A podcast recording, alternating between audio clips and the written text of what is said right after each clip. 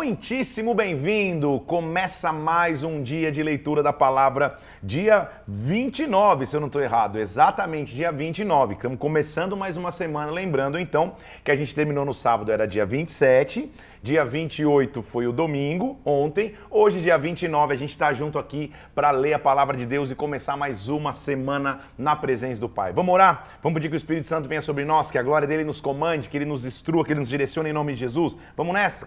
Pai, nós colocamos nossas vidas nas tuas mãos aqui. Pedimos que o Senhor venha, manifeste em nós a tua vontade, através de nós a tua vontade, Pai. Ah, meu Deus, abre o nosso entendimento para que nós, na tua palavra, possamos aprender, Senhor, e mergulhar mais de ti, Senhor. Nós colocamos nas tuas tuas mãos, eu te peço, em nome do Senhor Jesus Cristo, em o nome de Jesus. Amém e amém. Hoje possivelmente a gente vai passar bem menos tempo do que a, a nossa live regular de uma hora, porque o, o, conteúdo ele é mais prático. Mas deixa eu te explicar um pouquinho. Então, voltando do que a gente terminou lá no sábado. A gente terminou no sábado o livro de Segundo Reis. Lembra que no, no programa de leitura aqui, é, a gente começar, continuaria em Segundo Reis hoje. Como só tinha mais um capítulo, dois capítulos para falar, eu já estiquei tudo no sábado, a gente começar hoje direto em Crônicas. Lembra do, de, do período de reis, então, que é basicamente falando-se, primeiro, da, de como Davi se levantou e depois da morte dele, qual, qual foi a continuidade através de Salomão e todos os outros reis, a divisão que acontece na nação. Ficam reino, os reinos do norte do lado, reinos do sul do outro, dez tribos de um lado, duas tribos de outro, uma capital Samaria, outra capital Jerusalém. Estou te fazendo toda a recapitulação. E todos os reis que fizeram que era mal perante o Senhor, na parte do reino do norte, Samaria, todos os reis fizeram em Israel, fizeram o que era mal perante o Senhor. Nas, na parte do reino do sul, são 20 reis, oito fizeram o que era reto, doze fizeram o que era errado aos olhos do Senhor. Contudo, a maioria dos reis nunca tirou seus altos, ou seja, nunca extirpou de vez os altares de adoração. A gente viu alguns reis que se aproximaram disso, como Ezequias, que pede tempo a mais a Deus, mas abre a Babilônia, como Josias, que encontra é, é, é, através do seu sumo sacerdote a lei que estava perdida e faz uma nova aliança de lei. O rei Asa, que também faz uma nova aliança com a lei. Nós vemos idas e vindas do povo, até que chega um momento em que o cativeiro se torna inevitável. Lembre-se comigo que a Assíria leva Israel cativo e a Babilônia leva o povo de Judá cativo. Todo o povo de Israel, então, todo o povo de Deus, as doze tribos, estão no cativeiro. Quando a gente começa então e vai entrar em Primeira Crônicas, lembra que eu te falei que quando a gente chegasse em cronologias eu iria te dizer? cronologicamente, não, não é que um, livro é, é, a sequência do outro. Cronologicamente, na verdade, na Bíblia é, e na tradição judaica, o livro de crônicas ele vem no final de todos os, os, os profetas de reconstrução, depois de Esther, Daniel, Esdras e Neemias. Depois viriam as crônicas. Então, na disposição nossa, da nossa Bíblia aqui, vem antes. Por que, que eu estou dizendo tudo isso? Porque agora, se você achar que vai ler e é só uma sequência da história, esse é o momento que muitas pessoas se confundem. Crônicas foi escrito lá na frente como uma carta de lembrança e incentivo para a comunidade pós-exílio. Então, por isso que a gente se confunde. A gente termina Reis com a galera indo para o exílio. Crônica já está sendo escrito para um pessoal que voltou. Ou seja, o cativeiro não vai durar para sempre, evidente, o cativeiro vai acabar. Mas aqui, o livro de 1 e 2 Crônicas, ele não tem nenhum compromisso em contar como foi essa volta do cativeiro. A gente vai ver isso depois. Ele só vai registrar historicamente os fatos que aconteceram. E, inicialmente, inclusive, 1 e 2 Crônicas foi escrito é, como um livro só. Essa divisão é muito mais tarde, muito mais moderna, e o objetivo principal do livro, então, é encorajar e exortar aqueles que voltaram voltaram do cativeiro, dizendo que Judá ainda tinha uma herança natural e espiritual. Uma característica importante, então, é que primeiro e segundo Crônicas eles estão totalmente focados com Judá. Vai poucos falar sobre os reis de Israel, vai falar, na verdade, só sobre os reis de Jerusalém, Judá. O foco é Judá e o cronista, que é como chamado o autor, o cronista vai fazer uma genealogia e um relato histórico de toda a nação até falar do pós-exílio. Muitas coisas que a gente vai ler aqui parece uma repetição de 1 e 2 Samuel, 1 e 2 Reis. São as mesmas histórias sendo contadas e você fala, mas por que ele está contando a mesma história? Porque uma história contada primeiro, em outra época do tempo e por outra pessoa, sempre ela vai ter outro ângulo, sempre ela vai ter outras informações que até então não tinham. Então é válido, é evidente que é válido sem a leitura, você não tem que pular nunca, mas a gente vai ver muitas repetições, muitas coisas que a gente já leu, histórias que a gente já vivenciou, as tramas dos reis, que um, um, um, um se levanta, um tem que derrubar o outro, tudo isso vai estar em 1 e 2 Crônicas, a gente vai ler sobre Salomão, sobre o templo dele, então muitas repetições a gente vai ver. Primeiro Crônicas, como eu falei, quem foi o seu autor? Nós chamamos o autor de cronista. A maioria da tradição atribui a Esdras. Esdras foi um profeta, mas também um escriba na comunidade de Jerusalém. Ele está entre os exilados que voltou para a cidade de Jerusalém. A gente vai ter um livro específico para ele, então atribui-se a Esdras, mas não dá para cravar que foi ele. Qual que é o principal objetivo e o contexto histórico? Crônicas escreve um período, vai, nós vamos ver no começo dele, que vai de Adão até a morte de Davi. Então, em um livro, né, que é primeiro e segundo Crônicas, como se fosse um livro só, a gente tem coberto os dez primeiros livros do Antigo Testamento. Então é muita informação num livro só. Evidente que vai ser sucinto, é meio que um resumão de tudo. É um resumo de tudo que aconteceu para exortar e incentivar a comunidade que volta do exílio. Na época já, a, a, sociedade já estava sob controle persa, inclusive, a gente vai falar com detalhes sobre isso quando a gente entrar nos profetas, mas não era nem mais a Babilônia, era a Pérsia, e nesta época está sendo escrito. Então, quais são os dois propósitos que eu anotei aqui? Primeiro, encorajar e exortar os que voltavam de Jerusalém. O conteúdo de 1 e 2 Reis e de 1 e 2 Samuel está descrito também em crônicas. O fato é que é, Crônicas focaliza somente Judá, como eu já te falei, e, e ele apresenta os reis com uma perspectiva profética. Ele foi escrito num ponto de vista sacerdotal, então vai se falar muito sobre a linhagem e a descendência da tribo de Davi e da tribo de Levi. Em Crônicas, a primeira palavra de Crônicas é Adão. E a última, lá no final, já retrata o povo retornando do exílio. Então, o que, ele vai mostrar ao longo da história inteira? De como Deus preservou sua linhagem, como Deus cuidou da sua história e como o livro de crônicas vai trazer esperanças proféticas. Vai falar profeticamente sobre a esperança da reconstrução de um templo, de um segundo templo, das nações voltando do exílio. Então, é um livro que vai falar muito profeticamente. Então, em crônica, nós vamos achar muitas referências do futuro ou do, do Messias que havia de vir e do templo futuro que seria construído. Alguns é, é, é, é, personagens centrais em crônicas que nós vamos ver. Primeiro, o próprio rei Davi, que mostra a linhagem do rei messiânico.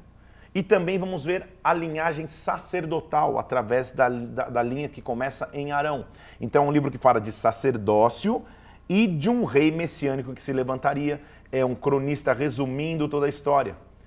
Em Crônicas ele vai falar das histórias negativas de Davi, como por exemplo é, a perseguição que, que, que, ele sofreu por Saul, o adultério e o, e o, e o, e o, e e o assassinato, mas bem rápido essa menção. E vai se focar muito nas histórias positivas da vida de Davi, como a preparação dele para o templo, o plano que ele fez para o templo. Vai ver Davi sendo comparado com Moisés, inclusive. E por que tudo isso? Por que esse material para um povo que está voltando do exílio?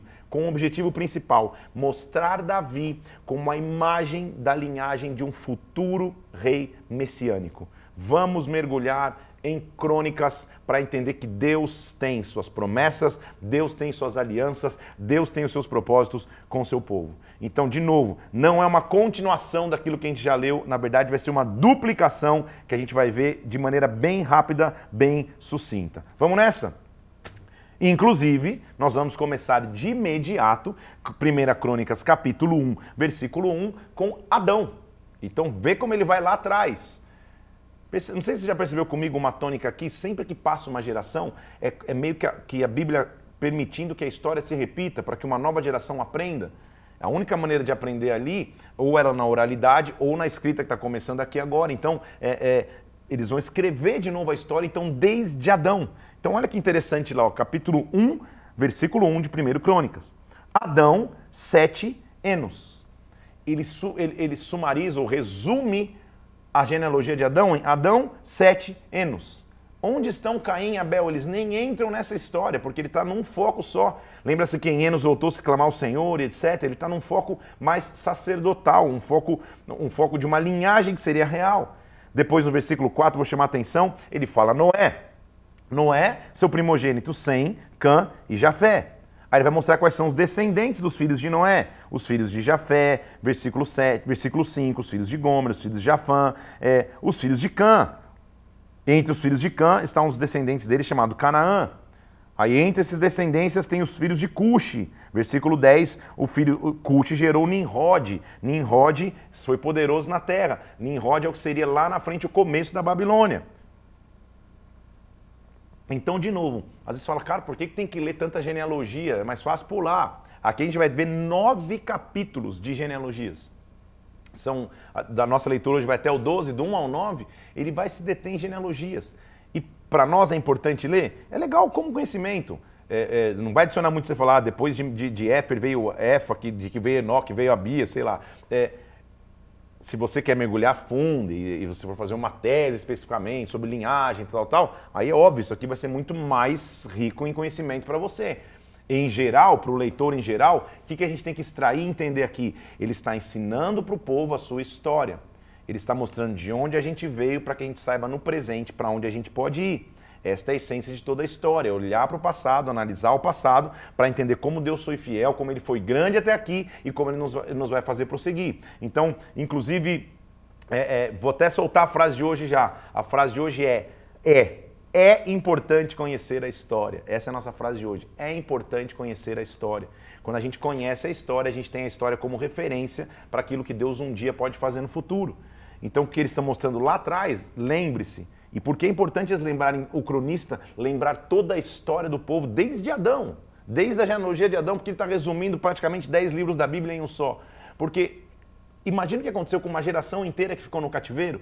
Não foi mencionado aqui ainda, mas eu vou te dizer como um spoiler: o povo ficou 70, 70, 70 anos cativo. Então você imagina o que acontece com uma geração de pessoas que 70 anos fica distante, na Babilônia ou na Síria, que fica distante dos, dos, propósitos com Deus, da aliança com Deus, o povo esqueceria de sua história. Então a frase de hoje é: é importante conhecer a história.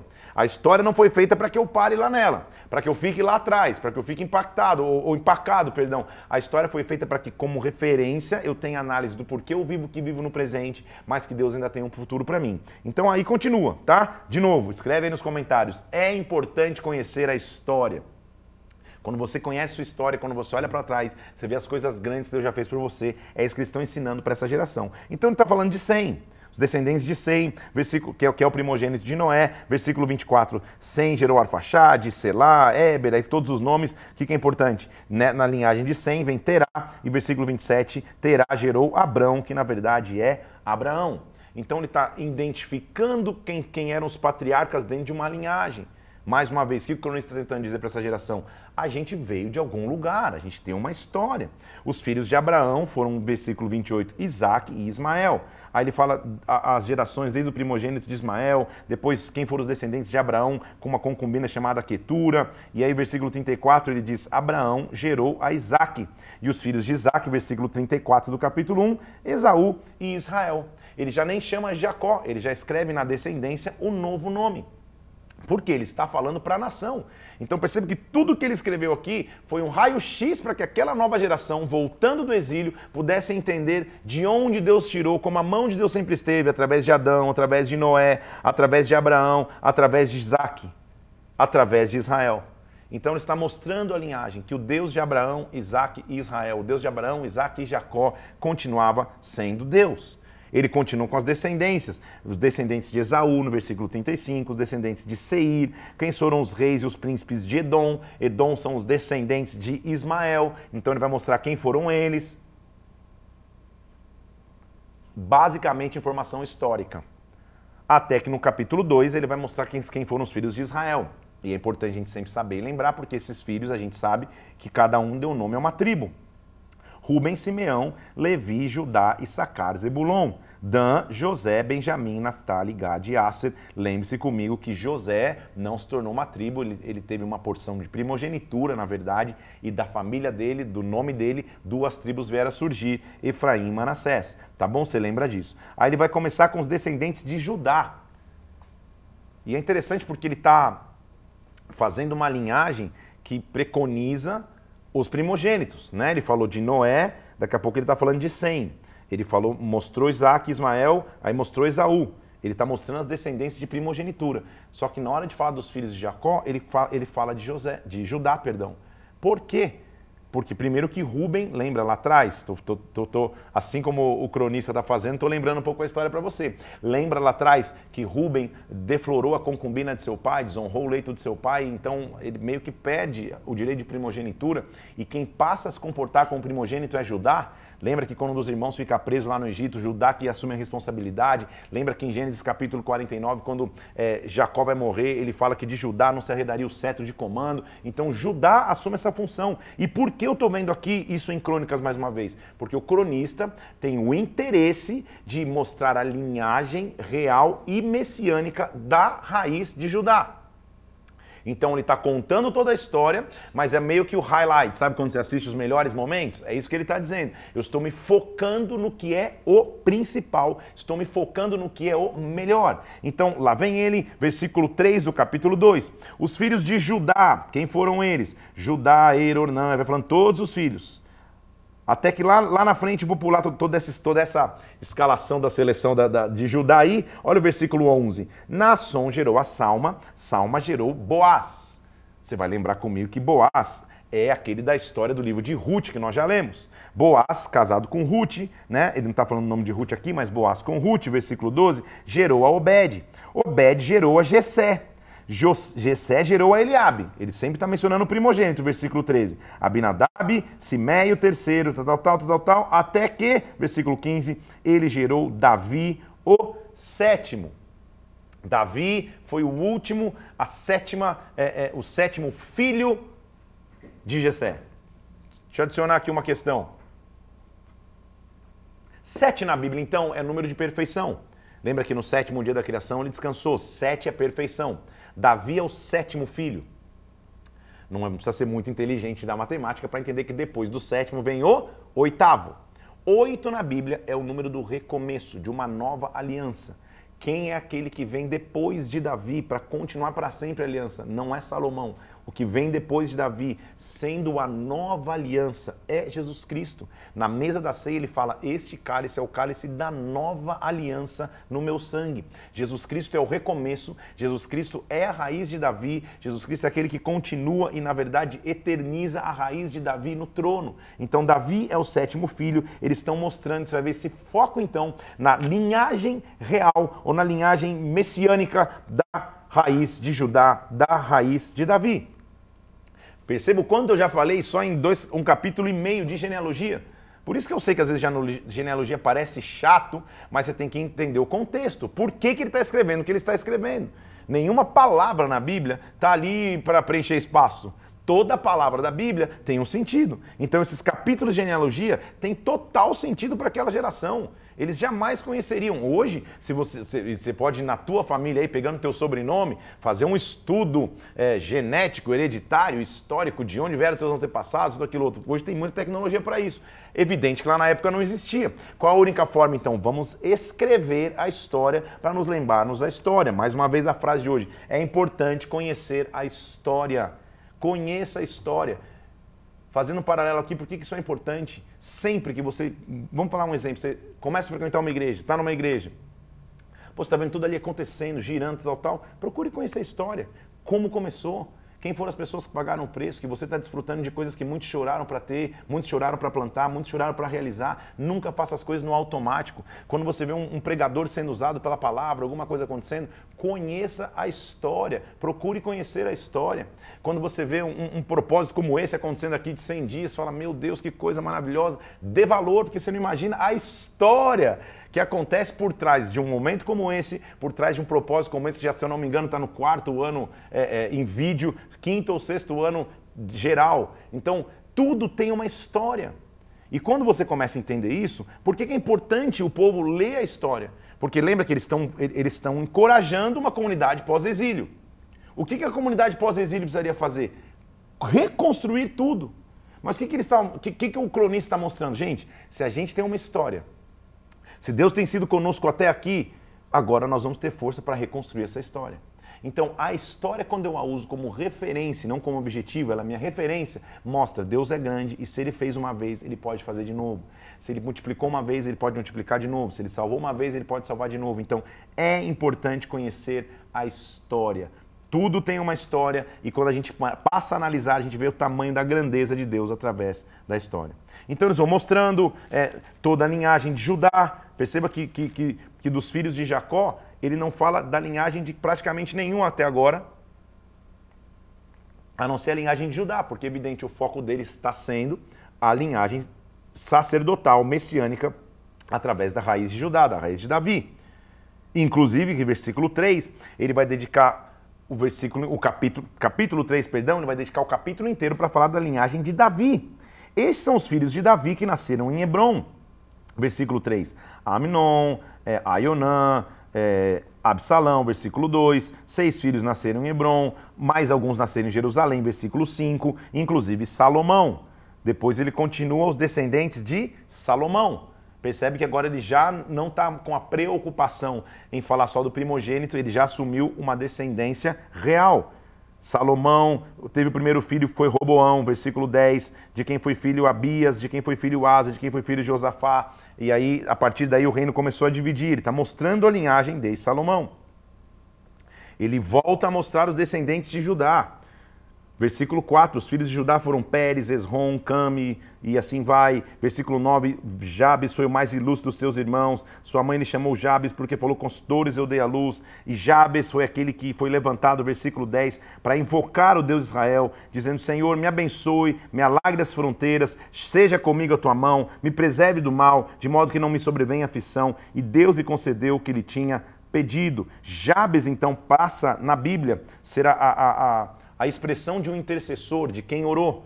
É um registro importante de um homem que clamou, orou para que Deus pudesse alargar o seu território, alargar suas fronteiras, fazer coisas grandes com ele. Então, de novo, é, é, ler genealogias é, é, é cavocar tesouros escondidos.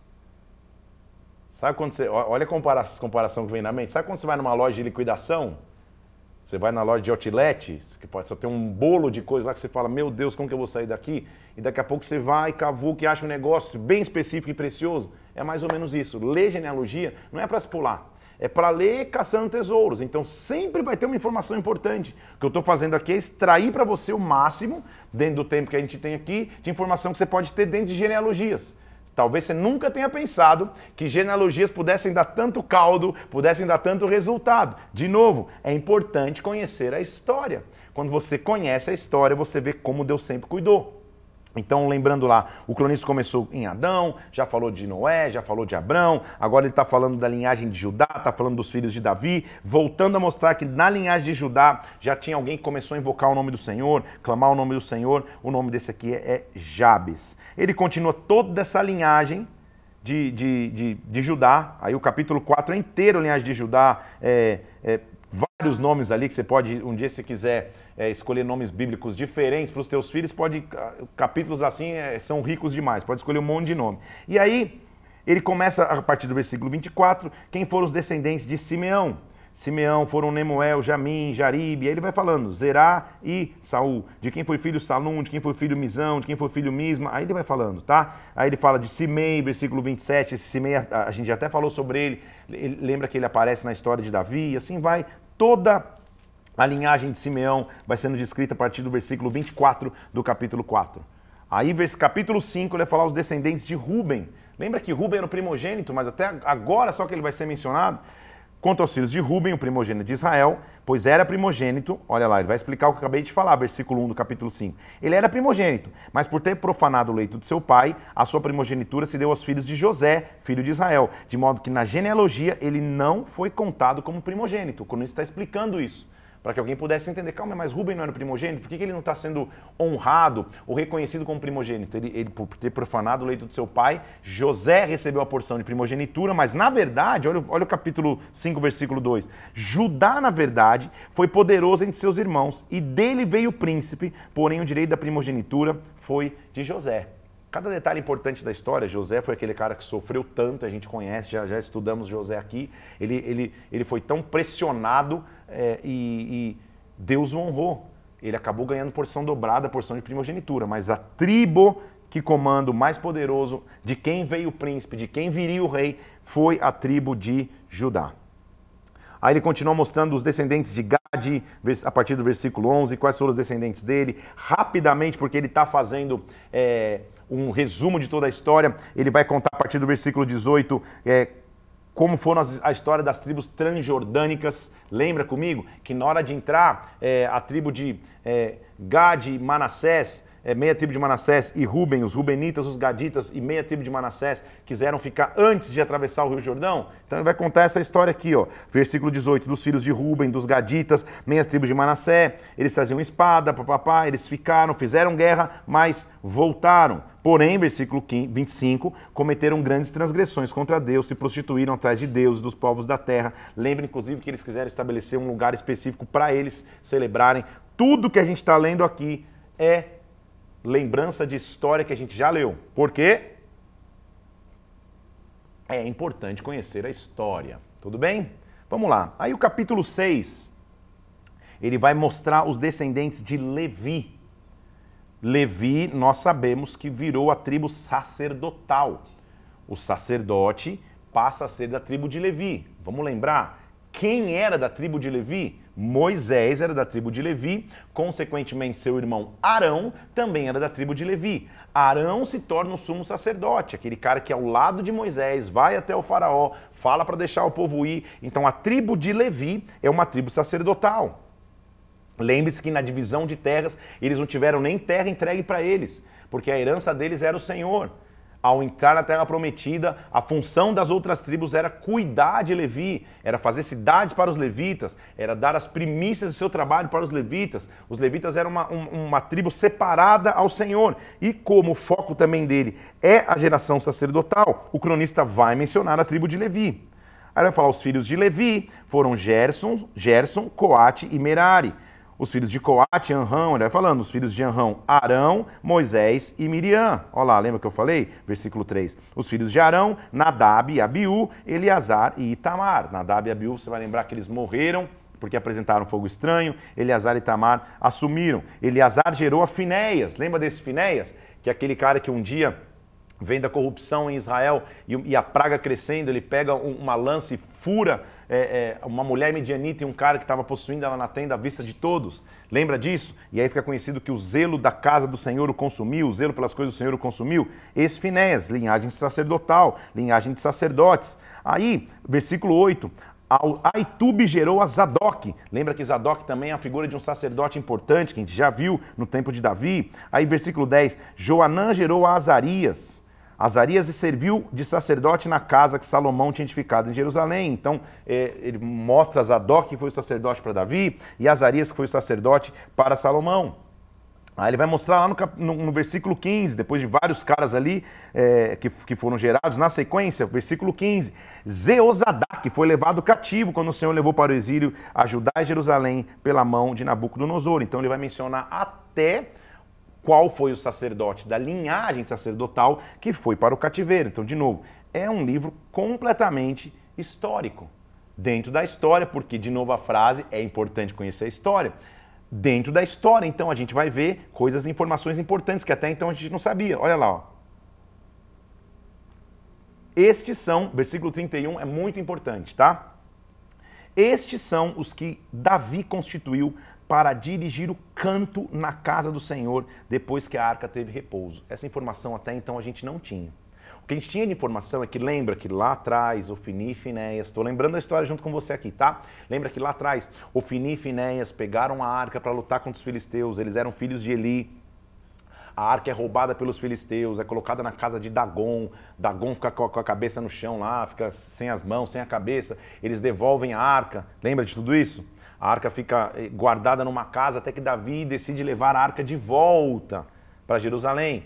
Na primeira tentativa, a gente vai ler isso de novo aqui, dá meio que errado, porque um cara morre que coloca a mão na arca, chamado Uzá.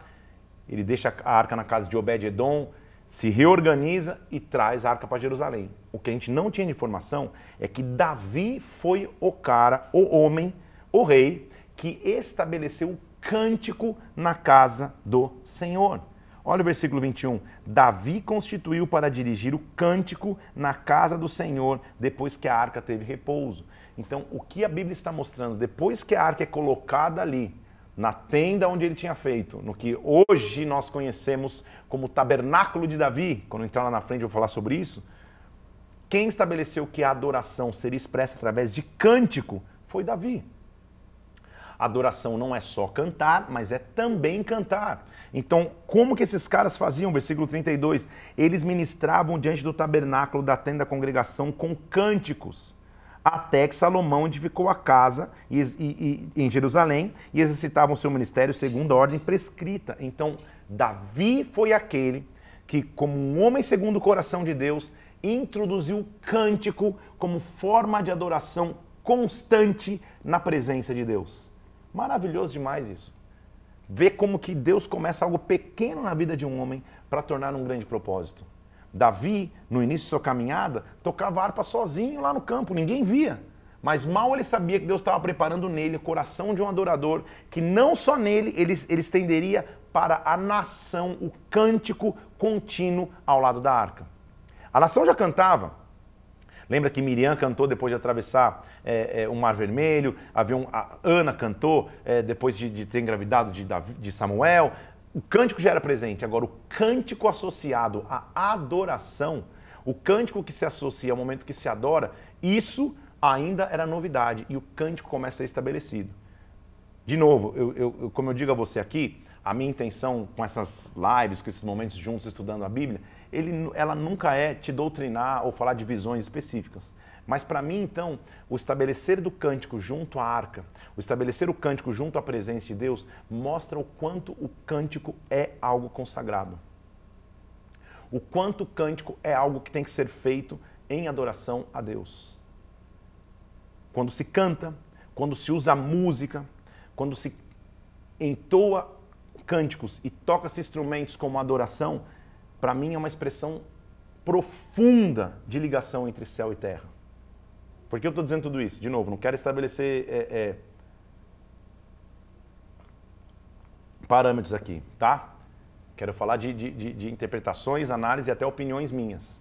Desta forma, então, está sendo expresso de forma clara que o cântico, para um adorador, ele está conectado à presença de Deus. Então, na minha análise, um adorador, um sacerdote e um rei, um cristão, não há como ele se envolver com cântico, com música, com instrumentos que não glorifiquem a Deus.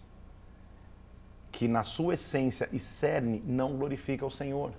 Porque a música passa a ser um instrumento de adoração clara a Deus. E não há como de na mesma fonte jorrar dois tipos de água. Você está entendendo o que eu estou dizendo? Então, para mim, a música é um instrumento de adoração ao Senhor. Quem estabelece isso? Davi.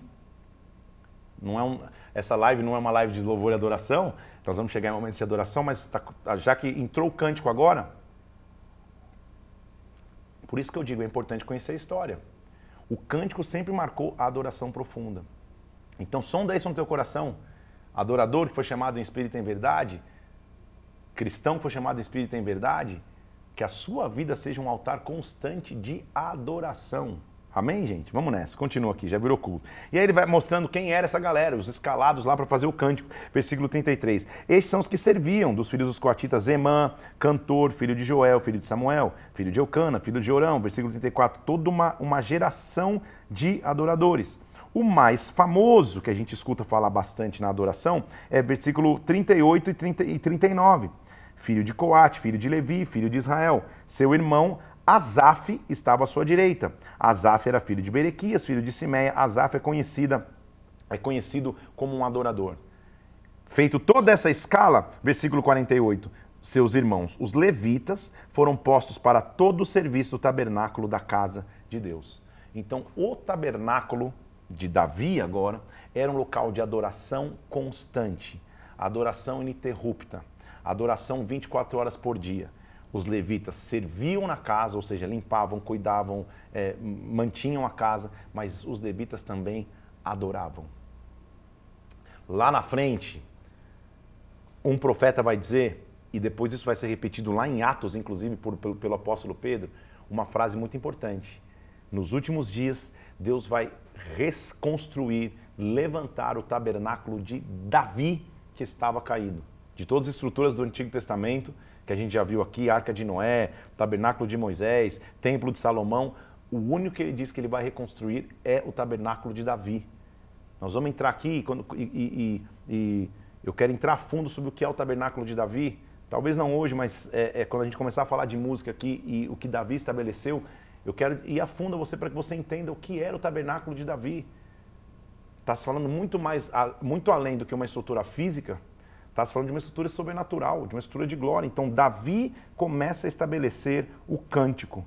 Os levitas foram postos ali. Deixa eu, vamos fazer uma parte aqui, ó. Eu coloquei, eu coloquei muita, muito, muita anotação que eu quero trazer para você, ó, sobre o tabernáculo de Davi.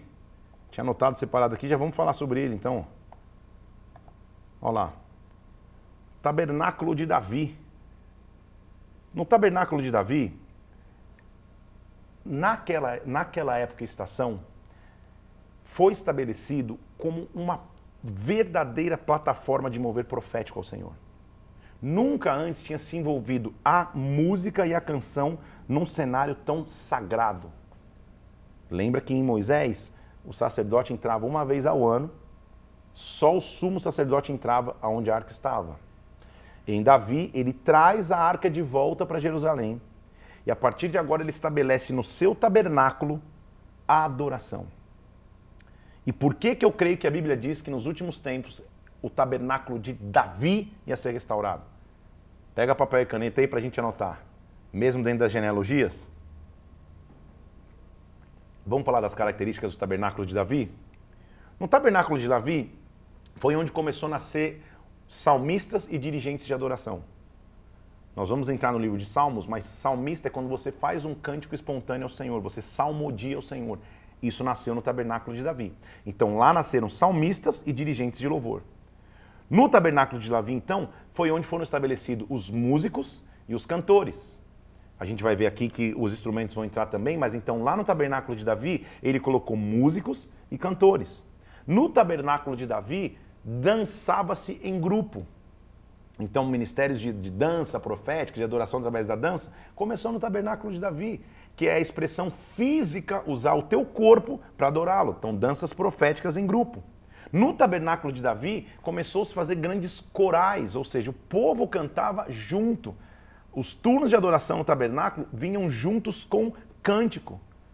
Lá, nós vamos ver tudo aqui. Ele estabeleceu porteiros, guardas do santuário, cuidadores da casa. Então, o tabernáculo de Davi era um local de adoração, devoção, trabalho e entrega. Tabernáculo de Davi. Lá no tabernáculo de Davi, então, cantava-se de maneira profética e espiritualmente. Cânticos espontâneos aconteciam. Cantava-se profetizando o que ia acontecer. O tabernáculo de Davi era um lugar de júbilo e de aclamação. Foi lá no tabernáculo de Davi que pela primeira vez começou a se bater palmas, levantar as mãos em adoração. Então a essência de adoração está naquele homem segundo o coração de Deus, Davi. No tabernáculo de Davi começa-se a expressão do genuíno louvor.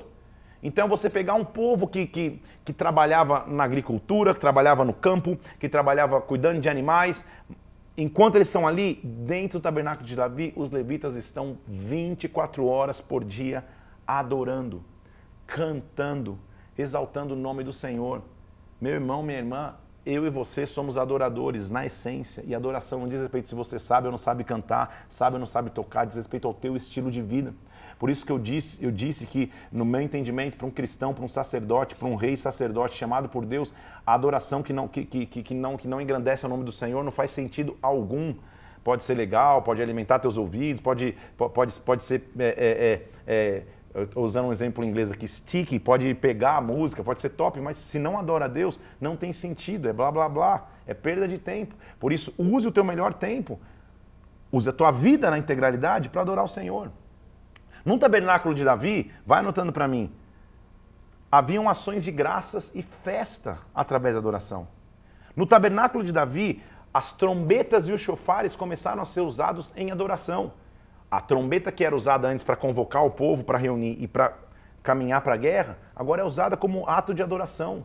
No tabernáculo de Davi, começou a usar símbolos altissonantes, símbolos retumbantes, ou seja, instrumentos que faziam barulhos. No tabernáculo de Davi, a adoração com harpas e instrumentos de cordas foi inserida. Então tá vendo tudo o que aconteceu nesse tabernáculo? No tabernáculo de Davi, pela primeira vez a diversidade de instrumentos adorava o Senhor. Símbolos retumbantes de um lado, cordas de um outro, harpas de outro lado. A adoração começou a ser expressa na terra. No tabernáculo de Davi, como eu já te disse, a adoração era contínua ao Senhor. Lá no tabernáculo de Davi, espero que você esteja conseguindo escrever aí, porque é importante conhecer a história. No tabernáculo de Davi, as famílias adoravam em unidade, porque a tribo estava adorando ali em turnos familiares. Então cada um recebia a bênção para sua casa. No tabernáculo de Davi, porque tudo estava acontecendo, era um local onde a glória de Deus se manifestava. No tabernáculo de Davi havia santificação, confissão e rendição diante de Deus. Foi o local onde se prostrava para adorar. No tabernáculo de Davi, inclusive, havia uma adoração de judeus representado por Asaf, e até de gentios, representado por Obed-Edom. No, no, no tabernáculo de Davi havia riso, alegria e a manifestação clara da presença de Deus. Gente, eu sei que foi um caminhão desgovernado na ladeira de tanta coisa que eu te falei do tabernáculo de Davi. O que eu quero que você entenda? Tudo isso que eu estou descrevendo é antes do derramamento do Espírito Santo sobre, sobre a humanidade. Então é um, é um lugar muito pioneiro. Hoje a gente tem um privilégio de, no, no, no, teu quarto aí, no teu carro, onde você estiver assistindo isso, você levantar as mãos, colocar uma adoração, a glória de Deus uf, vem. Da gente em unidade, em coletividade, se, se une no templo de uma igreja, adora o Senhor e a glória vem. Hoje a gente tem esse benefício. Lá atrás, isso era muito pioneiro. Isso era muito antecipado do tempo que eles tinham que viver. Por isso que Davi é um homem segundo o coração de Deus. Então, leve a sua vida em adoração. Leve a sua vida em entrega. Seja um adorador na essência. Quando a gente chega em qualquer culto na face da terra, a maioria, 99,999% dos cultos, começa com adoração. Difícil é ter um culto que começa com um pregador e aí terminou o pregador, aí que vem a adoração. Não. A adoração, a tribo que leva a adoração, um rei como o rei Davi, da tribo de Judá, vai à frente conduzindo a adoração ao Senhor, chamando a glória de Deus à terra. Isso começa nesse registro que eu estou dizendo aqui. Ó. Falei tudo isso para que você anote e tenha tudo isso como princípio da sua vida hoje. Mais anotações, já que a gente entrou, entrou, e estudou um pouquinho o tabernáculo de Davi aqui, e é interessante que a gente estudou o tabernáculo de Moisés lá atrás, com as estruturas físicas. Aqui a gente está estudando as estruturas espirituais do tabernáculo de Davi. Por que, que eu creio que Deus fala, eu vou restaurar o tabernáculo de Davi que estava caindo? Quais são as características do tabernáculo de Davi que a gente tem que ter até hoje? Se prepara para anotar aí? Pega o teu papel, a tua caneta, anota. Essa é mais uma live que você tem que assistir pausando, hein? Live que tem que assistir pausando. Olha que coisa linda que eu falei agora. Se é ao vivo não tem como pausar, mas depois você assiste de novo e pausa. Muito bem. Então vamos nessa, olha lá. É, por que ele amava o tabernáculo de Davi? Primeiro, porque ali se adorava livre e voluntariamente. Foi um momento de liberdade. Menos rituais e mais adoração. Menos sacrifício físico e mais adoração. No tabernáculo de Davi, se podia experimentar o amor de Deus pelo seu povo. Lá no tabernáculo de Davi, o povo descansava na presença de Deus. No tabernáculo de Davi, o céu era manifesto 24 horas por dia. Isso é muito. É, eu não sei se estou conseguindo expressar a, a, profundidade do que é isso, porque antes o povo só tinha uma vez ao ano para entrar no tabernáculo, agora ali 24 horas por dia, sete dias na semana. O tabernáculo de Davi, então, é um modelo de adoração do que acontece no céu que pode vir na terra. No tabernáculo de Davi, se honrava coletivamente a presença de Deus. E no tabernáculo de Davi se permitia estabelecer o trono de Deus através da adoração. Tudo começa aqui, com ele estabelecendo cantores para o cântico da casa. E você pensando que talvez em genealogia não dá para tirar nada. É claro que tudo que eu te falei de tabernáculo de Davi é, é, são vários estudos resumidos em um aqui. Eu fiz questão de anotar para poder te falar hoje isso. Agora, entenda, adorador é aquele que foi chamado continuamente para adorar na presença de Deus. Então, a adoração é um estilo de vida. A maneira que você fala, a maneira que você se comporta, a maneira que você age, expressa a tua contínua adoração.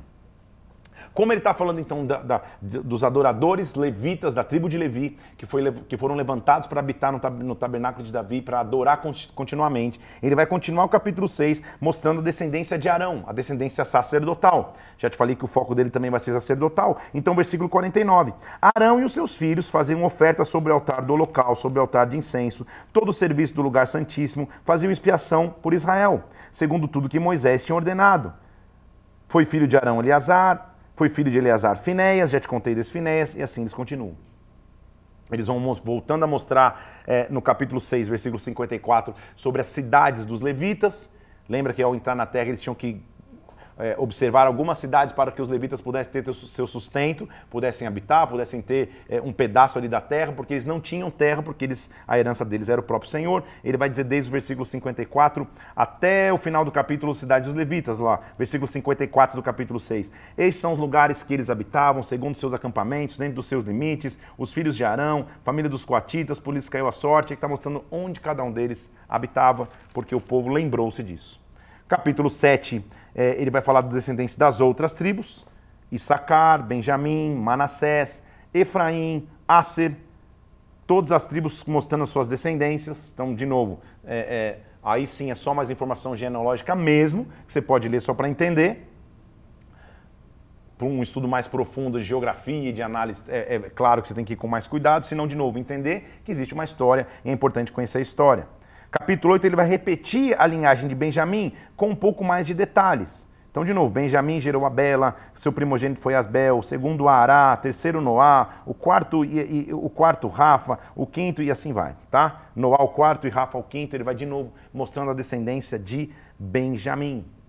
Benjamim, é, é, lembra-se, era o irmão mais novo de José, a continuidade de José. Jesus é da tribo de Judá, Saúl era da tribo de Benjamim, e alguém importante da tribo de Benjamim no Novo Testamento é o apóstolo Paulo, que mostra a continuidade depois de José, a continuidade depois de Jesus, tá? Só para te dar um, um adendo aí. Então, de novo, ele escreveu todas as tribos, ou descreveu tudo o que tinha, mas lembre-se que para que o povo que está voltando do exílio, voltando do cativeiro, pudesse olhar com esperança de que Deus sempre cuidou da sua história, de que Deus sempre cuidou do seu povo. Mais uma vez a frase de hoje, é importante conhecer a história. Ele vai não resumir, ele vai pular toda a história do cativeiro, do que aconteceu no cativeiro, como foi, se deixou de voltar ou se não voltou, e ele já vai ler quem são os moradores que habitaram em Jerusalém depois do cativeiro. Então, de novo, lembra que eu estou falando de ordem cronológica? Aqui já não tem mais, né? Ele está ele tá contando toda a história desde Adão. Você deu uma piscada, ele já está voltando do cativeiro e mostrando que teve gente habitando em Jerusalém. Para nós, leitores modernos de crônicas, o que, que, que isso tem, tem que ter como relevância? Eu não sei o que aconteceu, quanto tempo o cativeiro levou, quais foram os custos do cativeiro, qual foi a dificuldade da escravidão do Egito. Uma coisa eu sei: Deus sempre preservou o seu povo. É isso que eu tenho que entender. Deus sempre cuidou da sua herança, Deus sempre cuidou desse legado. As lutas do presente, ou as lutas que aquele povo enfrentou no presente, nunca roubaram as promessas de Deus para aquele povo. Porque ele não, ele não vai ter compromisso nenhum aqui, o cronista, em contar a história do que aconteceu no cativeiro. Até porque ele está escrevendo para o povo que viveu a história do cativeiro. Então não tem muito sentido contar para eles a história que eles mesmos estão vivendo. É mais fácil contar a história do passado e mostrar: olha, tem habitantes em Jerusalém depois do cativeiro. Então, de novo, o cativeiro não vai durar para sempre. Não vai. Olha lá, versículo 1 do capítulo 9. Todo Israel foi registrado por genealogias, o que ele acabou de fazer. Escrito no livro dos reis Israel, e Judá foi levado para o exílio à Babilônia por causa da sua transgressão. Os primeiros habitadores que de novo vieram a morar nas, nas, suas próprias possessões, versículo 2, e nas suas cidades, foram os israelitas, sacerdotes, levitas, servos do templo. Então, de novo, ele está resumindo 70 anos de história em, um, em, dois versículos. Ele só diz assim: ó, o povo de Judá, pela sua transgressão, foi para Babilônia e o povo voltou. São 70 anos em dois versículos, porque para mostrar a essência do que ele queria, que é Deus preservou a sua aliança, Deus guardou seus filhos e o povo voltou. O cativeiro não vai durar para todo sempre. Então, Versículo 3: Alguns dos filhos de Judá, dos filhos de Benjamim, dos filhos de Efraim, Manassés, habitaram em Jerusalém. Ele vai mostrar toda a geração que voltou. Que o cativeiro não ficou para sempre. Então, de novo, todo o, o, capítulo 9 é uma, é uma série de nomes de escalação de pessoas que voltaram. A essência, para que saibamos, é a nação teve vida depois do cativeiro, o cativeiro não dura para sempre. Ele está mostrando todos ali, ó todos escolhidos, tal, tal, tal. Vai mostrar quais ficaram guardando a casa do Senhor, aqueles que tiveram funções ao voltar. Versículo 23. Guardavam ele seus filhos, as portas da casa do Senhor, a sua tenda, os porteiros estavam aos quatro ventos. Então ele está mostrando as funções. Aqueles que depois de voltarem ficaram cuidando da casa. Então, de novo, depois você pode ler com toda a calma o, o, o, o capítulo 9. O que, que ele está mostrando? A vida voltou. De um templo que foi destruído, ele já está mostrando agora que, que, que eles tiveram cuidadores do tempo, cuidadores da nova etapa, cuidadores da nova fase. Deus está acima das opressões do momento, Deus está acima das opressões do dia a dia, Ele sempre é Deus. Aí passou as, os nove capítulos de genealogia, ou seja, dele contar toda a história, por isso que tem que se ler é, é, com atenção, entendendo o contexto, né?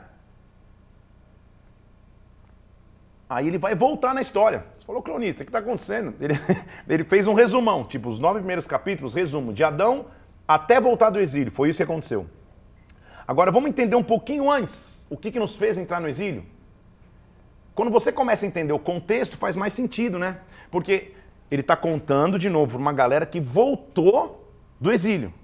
Então ele está contando primeiro o resumão geral. Ó, a gente começou em Adão e isso nos trouxe até aqui hoje. Nós voltamos.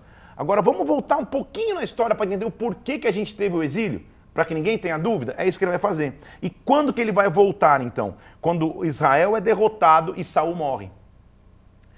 O cronista vai começar a história aí, com mais detalhes. Então, ele contou toda a história desde Adão e agora ele vai só falar da morte de Saul e o que aconteceu depois de Saul morrer. Por quê? Porque o foco dele é mostrar a linhagem de Davi. O foco dele é mostrar que a partir de Davi começa uma história de Deus para com seus filhos e Davi foi um rei segundo o coração de Deus. Tá entendendo a, a, lógica aqui comigo? Então, ele começa no capítulo 10 mostrando é, o que a gente já leu em 1 Samuel 31. Como que Saul morreu e o que aconteceu depois que Saul morreu. Então é um resumão da história que a gente já conhece, olha lá. Versículo 1 do capítulo 10. Os filisteus lutaram contra Israel, os homens de Israel fugiram, caíram mortos diante do monte de Boa. Os filisteus perseguiram Saul, a guerra ficou muito pesada para Saul, e Saul pediu para o escudeiro atravessar ele com a, com, a, com a espada. O escudeiro não quis, Saul se jogou sobre a espada. De novo, uma história que a gente já leu. Mas agora acho que você está entendendo o sentido do porquê ele está contando de novo. Por quê? É importante conhecer a história. É importante conhecer o que Deus fez, porque conhecendo o que ele fez, eu, eu posso ver da sua fidelidade e continuar confiante no futuro. Então ele mostra no versículo 6 como que morreu Saul, como que morreu seus três filhos.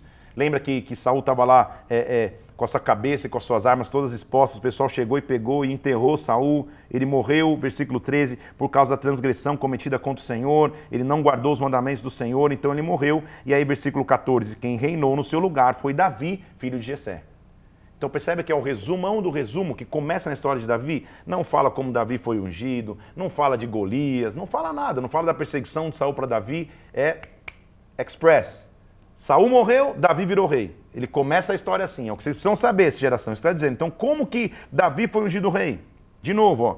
Então todo Israel, versículo 1, se ajuntou a Davi em Hebron e dizemos: Nós somos o teu povo, você é o nosso rei. De novo, ele não fala da primeira unção que Samuel fez, ele não fala da segunda unção só para a tribo de Judá, ele já começa rápido, ele é prático. Ele falou: Ele foi ungido em Hebron, rei sobre todo Israel. Ali, versículo 3, ele fez aliança com Hebron perante o Senhor e ungiram Davi rei sobre todo Israel. Ele já, no resumo que ele está dando, ele fala: Davi e todo Israel conquistaram Sião e esta virou a cidade de Davi. Ali habitou Davi na fortaleza, aquela cidade, versículo 7, se chamou Cidade de Davi. E Davi ia crescendo em poder cada vez mais, porque o Senhor dos exércitos era com ele. Então, resumo do resumo só mostrando a essência do porquê nós estamos aqui e qual força nós temos que ter para voltar e para reconstruir depois do cativeiro. É importante conhecer a história. Ele continua o capítulo 11, versículo 10, mostrando quem foram seus principais valentes, que o apoiaram no reino. Aí ele vai falar a lista dos valentes de Davi. Lembra que quando Davi vai para uma caverna chamada Adulão, só tem um monte de gente quebrada lá, endividada? Lembra que eu te falei que, aquele, que aqueles endividados iam se tornar um exército de valentes? Ele está descrevendo alguns deles, os principais. Ó, versículo 11. Jazobeão, é, depois Eleazar, filho de Dodô, e ele vai mostrando quem eram os valentes dele. 3, é, é, é, é, versículo 15, olha lá, lembra que eu te falei da caverna de Adulão? Três dos 30 cabeças desceram a rocha, foram ter com Davi na caverna de Adulão, o exército filisteu tinha se acampado nos vales de Refaim. Então ele vai contar daquela guerra, quando os filisteus vêm e se acampam contra eles, eles consultam o Senhor para romper o acampamento e para ganhar dos filisteus. Nossa leitura termina hoje no capítulo 12 de 1 Crônicas, mostrando mais uma vez que ele tinha um exército. Como que Davi foi levantando um exército ao longo de sua história. Olha lá, esses são os que vieram a Davi a Ziclag. Lembra que a gente, que a gente leu sobre Ziclag? Que uma, uma época Davi foi lá morar junto com os filisteus, mas não, não sai para a guerra contra o povo de Israel. E aí, quando ele sai da, da, da cidade dele, é, o inimigo, os filisteus tinham vindo, roubado tudo. Os amalequitas tinham, tinham vindo, roubado tudo. Homem, é, mulheres, crianças, bens, queimado a cidade está contando o que aconteceu quando eles ganharam de volta, recontando um grande milagre, mostrando que eles lutaram, passaram o Jordão, as águas estavam transbordando, mas eles foram e conseguiram é, é, é, é reaver tudo aquilo que eles tinham perdido. E depois disso ele vai mostrar quem foram os homens que proclamaram Davi rei em Hebron. Versículo 38 do capítulo 12 diz que todos esses homens de guerra foram colocados em ordem de batalha, vieram a Hebron, fizeram Davi rei sobre Israel, e todo Israel era unânime no propósito de fazer Davi rei. É importante conhecer a história, porque quando se conhece a história, se percebe que sempre é possível reconstruir. Então o cronista escreveu desde Adão até a volta do cativeiro Agora ele voltou um pouquinho na história, para vamos começar a história de Davi, que é mais próximo da gente, para a gente entender que se Davi teve força para construir, nós também vamos ter. O que eu quero que você extraia desse dia hoje?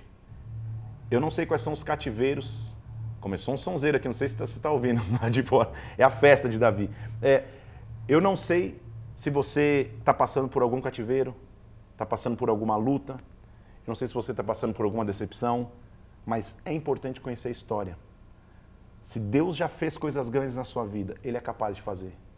O povo tal, ia voltar do cativeiro. A gente vai ler com mais calma o que vai acontecer quando eles voltam.